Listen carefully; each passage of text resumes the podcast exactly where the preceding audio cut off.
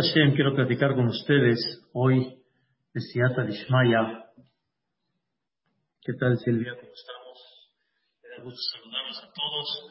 Vamos a, a analizar el día de hoy un tema importante e interesante porque es algo que la Torah lo destaca, es algo que muchas veces de alguna forma hay que pensarlo en muchas épocas de la vida y tiene un mensaje muy importante, pero no nada más eso, sino hay una orden divina sobre este tema que vamos a hablar que se llama Kadosh.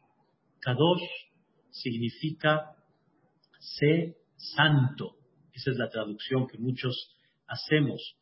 Está escrito en la Perashá, Daber el Kol Adat Bene Israel, de Amarta Alehem Kedoshim Tihiyu.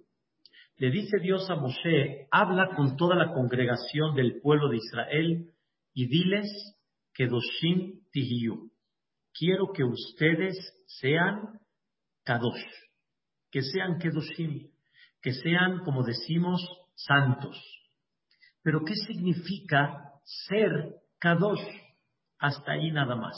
Dios no dice y no explica más en esas palabras de la Torah. Kedoshim Tiyu. ¿Y por qué? Dios dice que Kadosh Ani, así como yo soy Kadosh, te pido también que tú seas Kadosh. Hasta ahí nada más. Obviamente yo no puedo ser Kadosh como Dios, en el buen sentido. Dios es Kadosh, pero yo, cuerpo, ser humano, carne y hueso, ¿de dónde voy a ser Kadosh? ¿Cuál es el mensaje que Dios me quiere dar? Que yo tengo que ser Kadosh como Él es Kadosh. Antes que todo, hemos platicado en otras ocasiones que la palabra Kadosh, así traducida literal, no es santo, sino la traducción correcta, como dice el Tosafot, Kadosh significa apartado. Apartado significa que una persona tiene que estar apartado de. Les voy a dar un ejemplo. Cada una de ustedes, en el momento que se casó, les dieron un anillo y con ese anillo les dijeron, haré at mekudeshet li tú vas a ser consagrada para mí. ¿Qué significa consagrada para mí? Se ve un poquito abstracto, pero la explicación es, eres apartada para mí. Kadosh significa apartado. Esto significa, esta mujer ya es para mí y nadie la puede tocar. Eso significa apartado. Una mujer casada. Una mujer casada cuando hablamos que ella ya fue consagrada, significa que fue apartada. Ahora, cuando Dios nos dice que tú tienes que ser Kadosh, todo Am Israel tiene que ser Kadosh, no los grandes Jajamim, no nada más las grandes personalidades, sino todo Am Israel tiene que ser Kadosh, significa que tiene que ser apartado. ¿Cuál es la idea de ser apartada. Y aquí, Bedrat Hashem, vamos a tocar un punto muy importante que dice el Mesilat Yesharim Rabbi Moshe Haim Lutzatu. La persona, de alguna manera, siente que él tiene una libertad de hacer o tiene una libertad de conducirse o tiene una libertad de pensar lo que él quiera. Y aquí la Torah te dice, quiero que aprendas a ser Kadosh.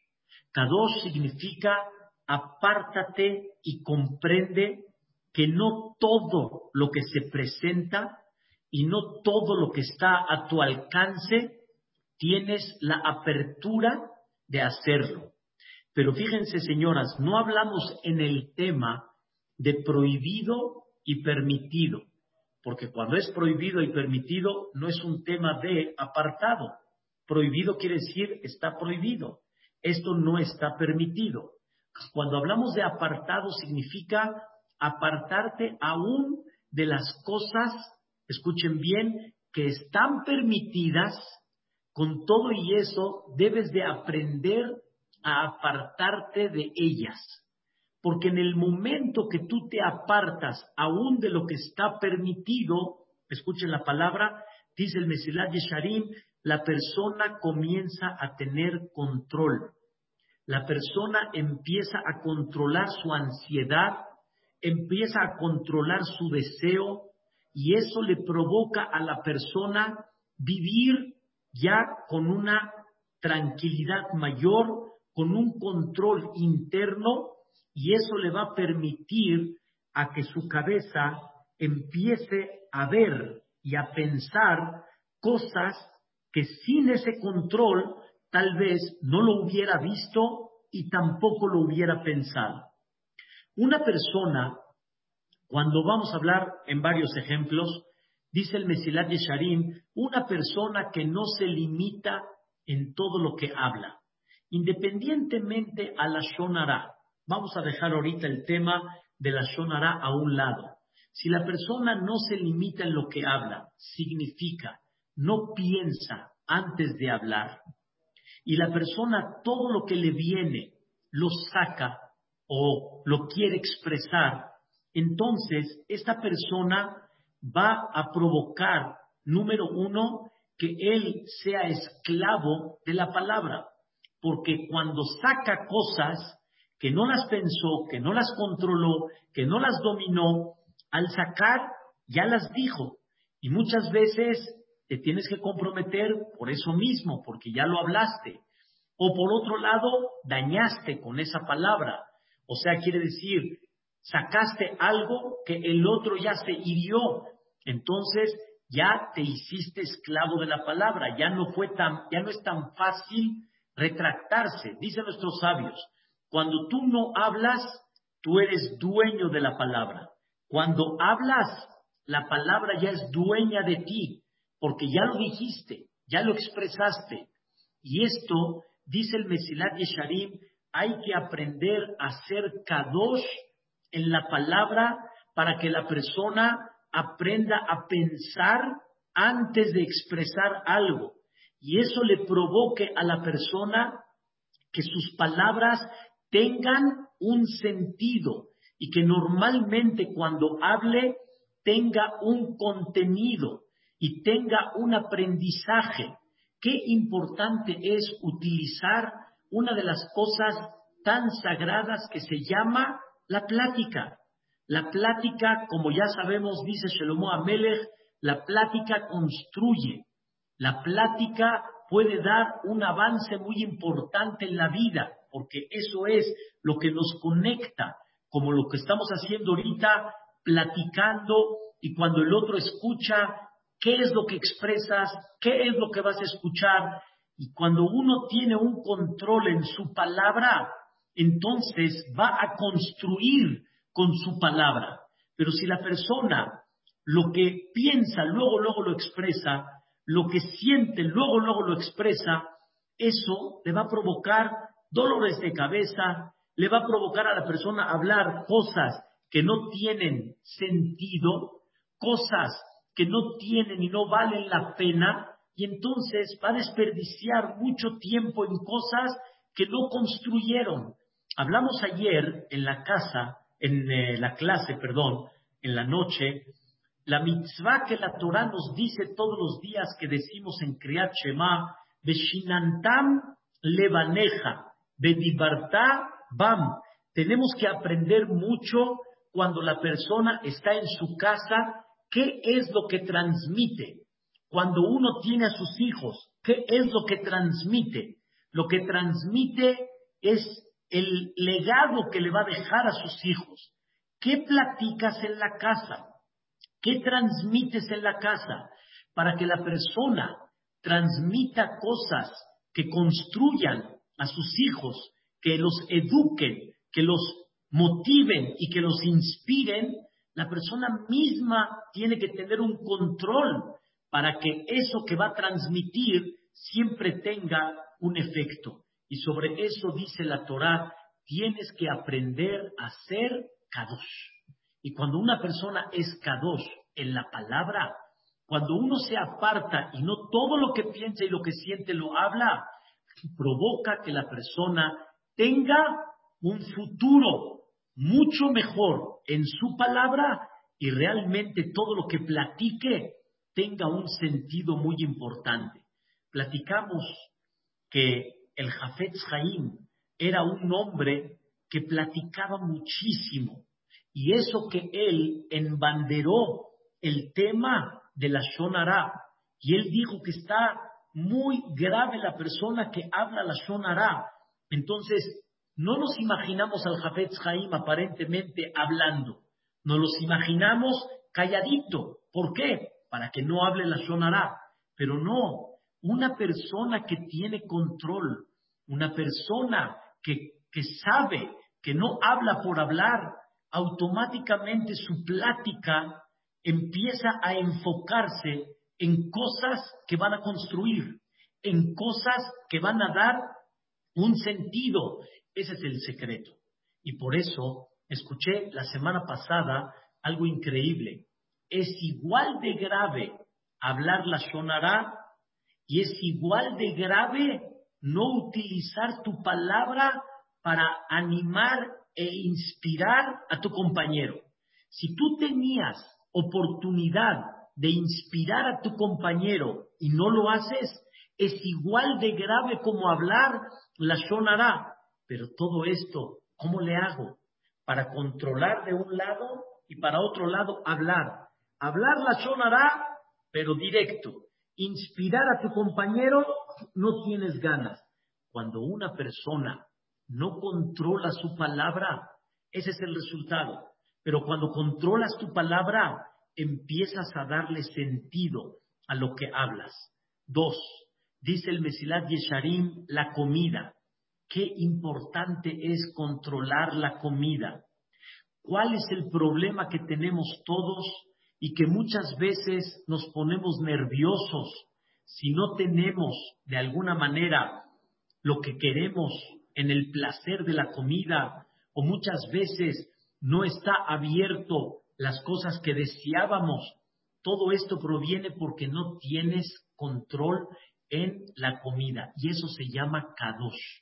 Kadosh significa, les voy a dar un ejemplo que dice el Mesilat Yesharim, tienes frente a ti todo un buffet completito, entero, caliente, ensalada, saladito, dulce. ¡Wow! ¡Qué, belleza tienes frente a ti!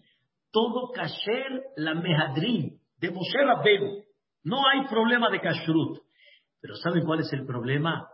Control. Apártate. Que tu corazón no esté vendido a todo esto y que no estés ansioso de todo esto. Y si hay, hay. Y si no hay, no hay. Y no pasa nada. ¿Saben qué bonito es llegar a un buffet y no sentir ese sentimiento de que no me vayan a ganar? O ese sentimiento de que alguien se metió o de repente tienes que formar una fila y estás viendo que se está acabando y no está quedando a lo que a ti se te antojó. ¿Sabe qué bonito es llegar sin tener toda esa todo ese sentimiento y todo de qué proviene de una sola cosa. O lo abres o lo controlas. ¿Y de qué depende? Si me aparto, poco a poco lo voy a controlar. Hay un ejemplo maravilloso que lo he mencionado en muchas ocasiones. En, en Argentina, es una temporada, les estoy hablando hace muchos años, 40 años atrás, en Argentina hubo una época que no tomaban coca porque no sabían el ejer de la coca. Así lo voy a presentar superficial. No sabían el ejer de la coca.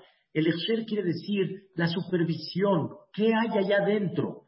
Porque una persona tiene que saber que para comer kasher hay que estar seguro de qué productos tiene el producto. Porque si tú sabes qué productos tiene, sabes si es kasher o no.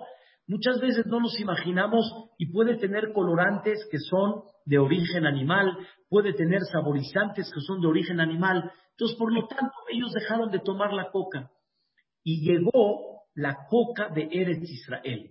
Tuvieron la oportunidad importar la coca de Eretz Israel, que es así, tiene kashrut, hasta el día de hoy es muy conocido el kashrut de Ramos Lando, Zeher Tzadik Libraja, y llegó la coca a Argentina. ¿Qué creen? Fue uno con Jajam Eliezer Ben David y le preguntó, Rebe, ¿se dice Shehayanu? O sea, ahorita que volvió la coca a Argentina, se dice Shehayanu. Ustedes saben, señoras, que una persona que estrena algo, un traje, estrena este, algún, algún, algún eh, fruto que se, se, se, interrumpió y volvió otra vez su época, se dice Shehayanu. Shehayanu quiere decir, gracias Dios que nos diste vida para esto. Pero dice esta persona, tenemos que decir Shehayanu porque otra vez está la coca le dijo Eliezer Ben David algo maravilloso. Le dice, mira, no te sé decir si hay que decir Shehayanu o no, pero ya me di cuenta que para ti la coca es gracias que me diste vida para volver a tomar la coca. ¡Wow! O sea, tú estabas esperando tomar la coca. Esto, Rabotai, véanlo, véanlo. En los niños es muy común se está acabando la coca.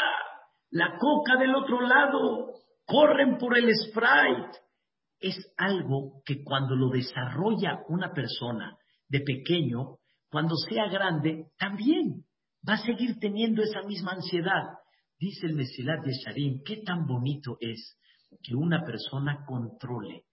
Y aunque vea la coca, ya no le llama, Quiere decir, no está ansioso. Y si la toma, está bien. Y si no la toma, no pasa nada. Eso de dietas es muy bueno independientemente para la salud de la persona. Es muy bueno para empezar a tener control, empezar a quitar la ansiedad.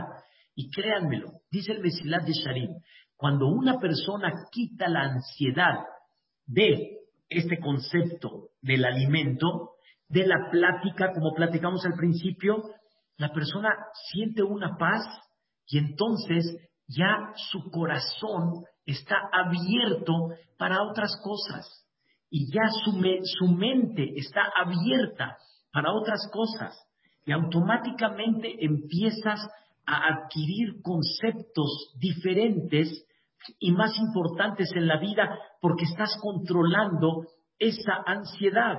Normalmente muchos de nosotros nos regimos detrás de ese deseo y por eso estamos pensando qué restaurante, estamos pensando qué comida, estamos pensando qué comprar. Dice el Jafetz Haim, bajo lo que dice el Mesilat Yesharim, ¿cuánto tiempo se invirtió en tu vida bajo ese deseo y ese placer?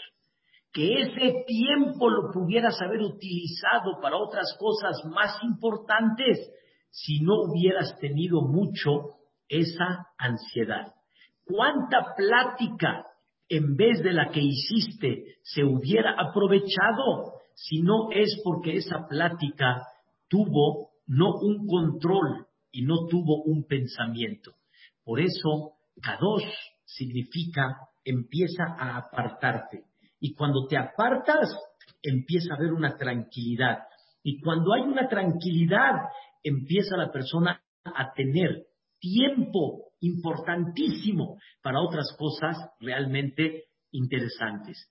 Igual, dice el Mesilat Yesharim, escuchen qué increíble, el pensamiento. ¿Cuánto tenemos que aprender a, controlar el pensamiento? Dice el Mesilat Yesharim, ¿Cuántos de nosotros soñamos en la vida? Mucho. Hay gente que ya se gastó el dinero que soñó. Él no ha comprado la lotería y ya la compró, ya se la ganó y ya se la gastó. Y el pensamiento es muy importante controlarlo y hacerse kadosh en el pensamiento. Porque cuando una persona aprende a controlar sus pensamientos, que piensa uno que no, pero si hay una forma fantástica de controlar el pensamiento, automáticamente la persona ya no piensa cosas que de alguna manera no tienen sentido, sino piensa en lo que debe de pensar. Y el pensamiento es muy, muy importante. Es muy importante saber qué piensa la persona y en qué está concentrado su pensamiento. Y ese es el control que debes de tener en plática, en comida, al igual también que en pensamiento. Escuchar, dice el Mesilat Yesharim, escuchar qué escucha la persona, o sea, a qué te sientas y qué escuchas. Debes de aprender a controlar eso. Y así cuando controlas, es fantástico, es increíble. Automático la persona empieza a sentir la necesidad de escuchar cosas que de veras valgan la pena y no cosas que no valen la pena.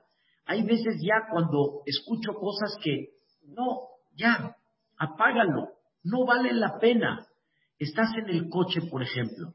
En el coche tienes hoy, hoy en día, tantas cosas bellas que puedes escuchar, o con perdón de ustedes, tanta tontería y media que puedes escuchar. ¿Qué vas a escuchar? Vas a escuchar una noticia que es importante, vas a escuchar una noticia que no vale la pena, vas a escuchar una noticia que te va a alterar nada más. ¿Qué vas a escuchar? O tienes un libre tienes una clase hermosa, tienes una conferencia práctica. ¿Qué es lo que vas a escuchar? Hay que aprender que no todo lo que se abra, una persona va a escuchar. Hay que aprender a qué? A controlarlo. Y eso significa kadosh. Hay un punto más que dice el Mesilat Yesharim. Hablamos de lo que es la plática, hablamos de la comida, hablamos del pensamiento, hablamos de qué escuchas y algo muy importante, dice el Mesilat de Sharim, controlar la vista. Ser kadosh en la vista. ¿Qué es lo que vemos?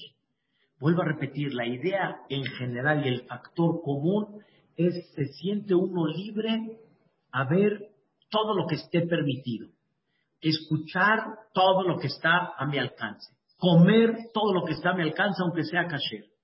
Hay que aprender a controlar. Y eso ayuda mucho a la parte interna, ayuda mucho a quitar ese, esa ansiedad, a controlar ese sentimiento de inclinación natural, a tener por dentro una paz y una tranquilidad muy especial. La vista es una de las cosas que hay que tener mucha precaución, tanto en los hombres y tanto en las mujeres. Por ejemplo, en los hombres debemos de aprender a no ver todo lo que se presenta en nuestros ojos. Número uno, porque no es mío, no me pertenece. Tengo una, that's it, punto la belleza de mi esposa. No tengo que estar viendo bellezas por fuera, ni tengo por qué estar observando cosas que de alguna manera van a provocar en mi corazón comparaciones, van a, provocar, Barminán, pensamientos, etc. Uno de los problemas graves en el mundo es porque abren y ve, observa, ve, deberíamos de entender cuánto debemos de cuidar nuestra vista. Yo por qué tengo que estar viendo lo que uno y otra, una y otra, no importa, una pareja está haciendo. ¿A mí qué me importa? ¿Qué, ¿A mí qué me da eso? ¿Qué, qué, qué, qué, qué meto yo en mi mente al verlo? Al ver una serie, al ver una tele, novela, al ver todo tipo de cosas, ¿qué gano con todo eso? Yo qué, el mundo qué me quiere vender a mí, yo no soy ellos, yo estoy a donde yo estoy. Aparte de eso, aparte de eso, cuando una persona observa todo lo que se le presenta, la mente trabaja, la mente empieza a pensar bajo lo que viste. Como ayer estaba platicando con mi hijo, me preguntó que si conocía yo no sé qué cuartel en Estados Unidos, y que sus amigos le dijeron que en ese cuartel, que no sé qué, que yo le dije, hijo, no todo lo que ves y no todo lo que te enseñen de de videos de tipo documentales, hay que saber la raíz y la fuente de dónde. Porque si no sabes la raíz y la fuente, conquistan el corazón de la gente presentando. Hoy pueden presentar muchas cosas, hoy pueden disfrazar muchas cosas. ¿Cuánto cuidado hay que tener de eso? ¿Cuánto cuidado hay que tener de no escuchar cosas que piensa uno que ya son Torat Moshe cuando no sabemos la raíz de dónde vienen? Hay gente que se compra la idea de que la vacuna Barminan es para destruir al mundo. Hay gente que se compró esa idea. ¿De dónde? Pues no sé de dónde. Por ahí, en Facebook, en YouTube, etcétera. ¿Qué responsabilidad hay? ¿Quién está detrás de eso? ¿Quién lo dijo? Saben ustedes que hay un jajam, un jajam, no sé si lo conocen, un jajam que se llama jajam kulam. ¿Lo conocen a jajam kulam? ¿Es ahí? ¿Conocen a jajam kulam? Jajam kulam es el jajam todos, todos. ¿Saben quiénes son todos? Todos dicen. Es que todos lo comieron, es que todos lo hicieron. ¿Quién es ese todos? ¿Quién está detrás de eso? ¿Quién es aquel que realmente es responsable de eso? En mi casa ya saben, no me gusta que me digan todos, no. ¿Quién? ¿Quién? Me han dicho muchas veces, es que ya vimos tal persona, hablo con tal. ¿De dónde salió esto? Que se puede comer, cacher, etcétera. No es que todos, ¿quiénes son todos? ¿De dónde salió? Es una cosa muy importante entender que cuando no controlas, entonces te riges fácil detrás de lo que tus ojos ven, detrás de lo que tus oídos escuchan. Es muy importante aprender a controlar para realmente ser muy responsable, muy responsable en todo. Y por eso los ojos hay que aprender a tener un control en ellos. Por eso la Torah nos dice, ahora sí, vean lo que la Torah nos dice, turu Ten cuidado que te vayas detrás de lo que tus ojos ven. Una. Dos. Ten cuidado que no te vayas detrás de tu corazón. ¿Qué es tu corazón? Como ya platicamos. Los deseos naturales. Ten cuidado que no te compre el corazón y los ojos y hagas cosas sin que realmente sean productivas, sin que tengan un objetivo original. ¿Cómo? El corazón hay que cuidarlo, porque si no lo cuidas, comes lo que sea, ves lo que sea, oyes lo que sea, te, te detrás. Es muy fácil y muy sencillo. Al igual también de los ojos. Escuchen la regla.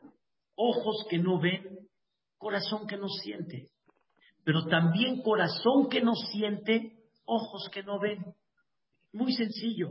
Si yo controlo lo que hay acá, entonces los ojos ya no ven. Hay gente que dice, ¿cómo? ¿No viste la mesa? ¡Qué increíble! No, por, no porque no la vi, sino como no había corazón para eso, los ojos ya no lo vieron. Es como si yo voy al shopping con mi esposa. ¿A poco yo veo lo mismo que mi esposa ve? Claro que no. Ella ve lo que quiere ver y yo no quiero ver lo que ella quiere ver. es normal, es normal. De alguna manera yo pensé que ya terminó y de repente voy saliendo con las bolsas, cargando acá, acá, en todos los lugares, y veo que mi esposa no está a mi lado. ¿Qué pasó? Volteo atrás, es que esto no lo vi.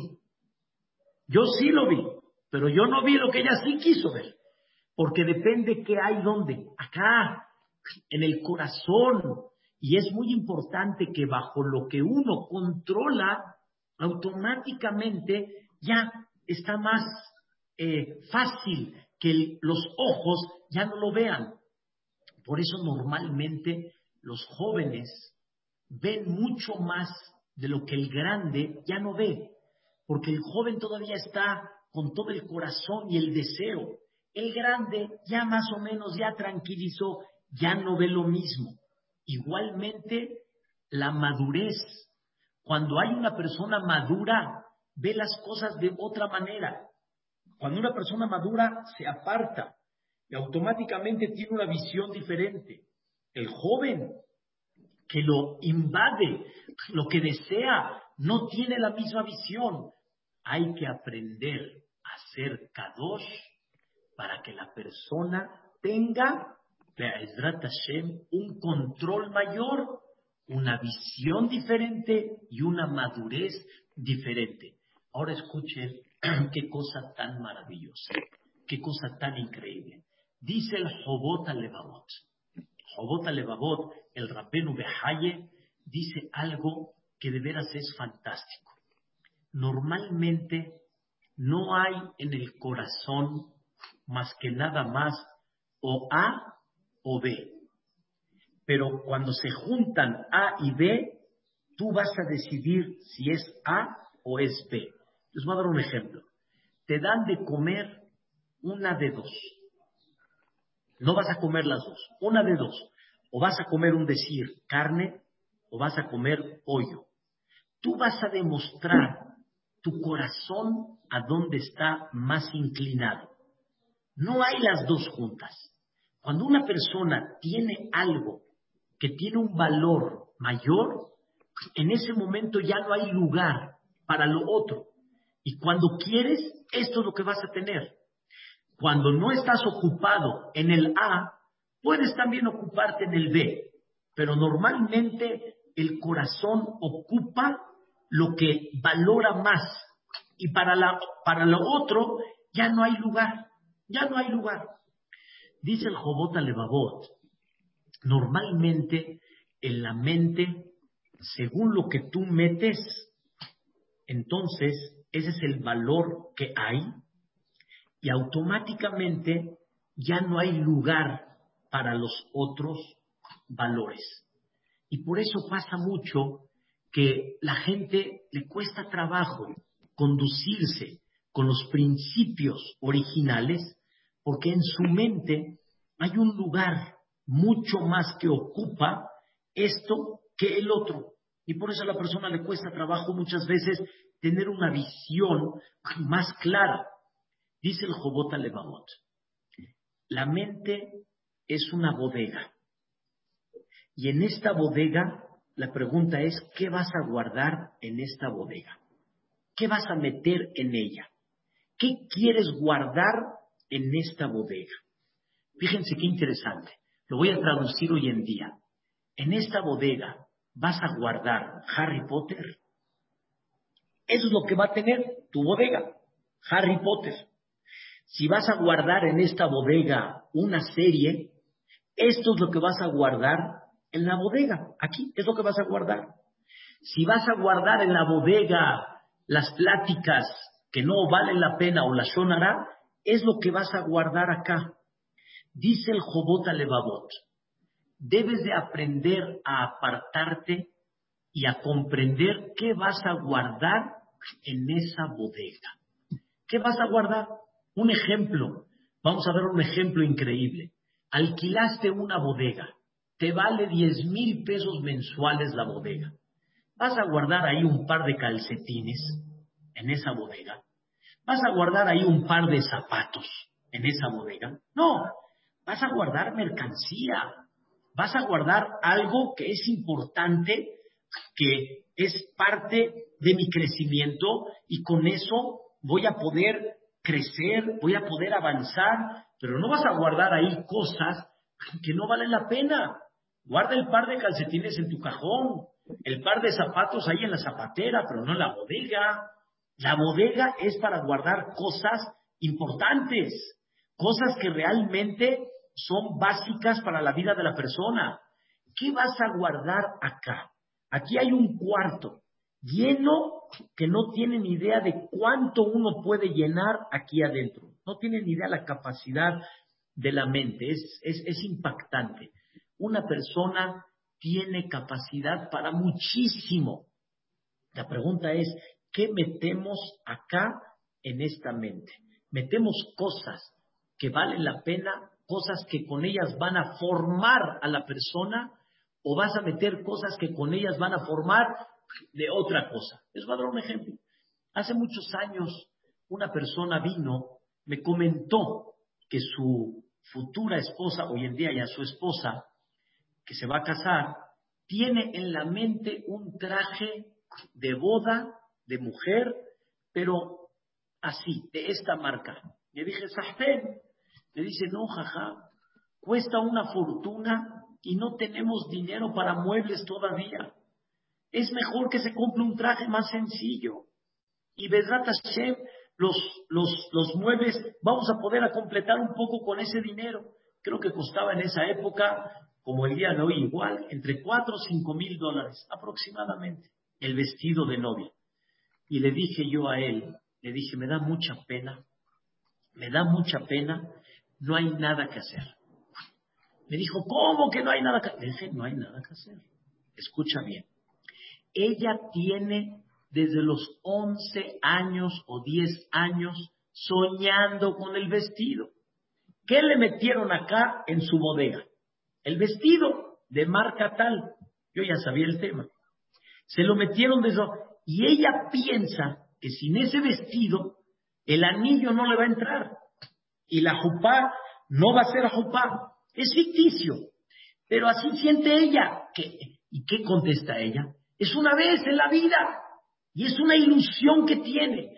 Esa ilusión, ¿de dónde se la pusieron? ¿De dónde? Desde pequeña. Todas las cosas que permitimos que entren en nuestros hijos en la mente, eso es lo que adquieren. Esa es la ansiedad que tienen. Y automáticamente, cuando crecen, hay cosas que es difícil quitarlas.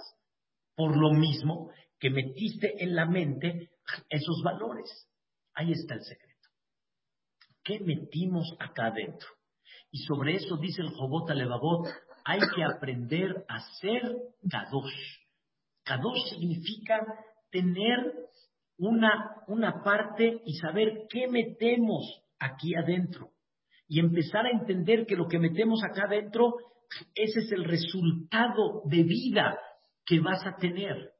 Y hay algo increíble, dice el Jobot Alevabot. Mucha gente piensa que ama a Dios.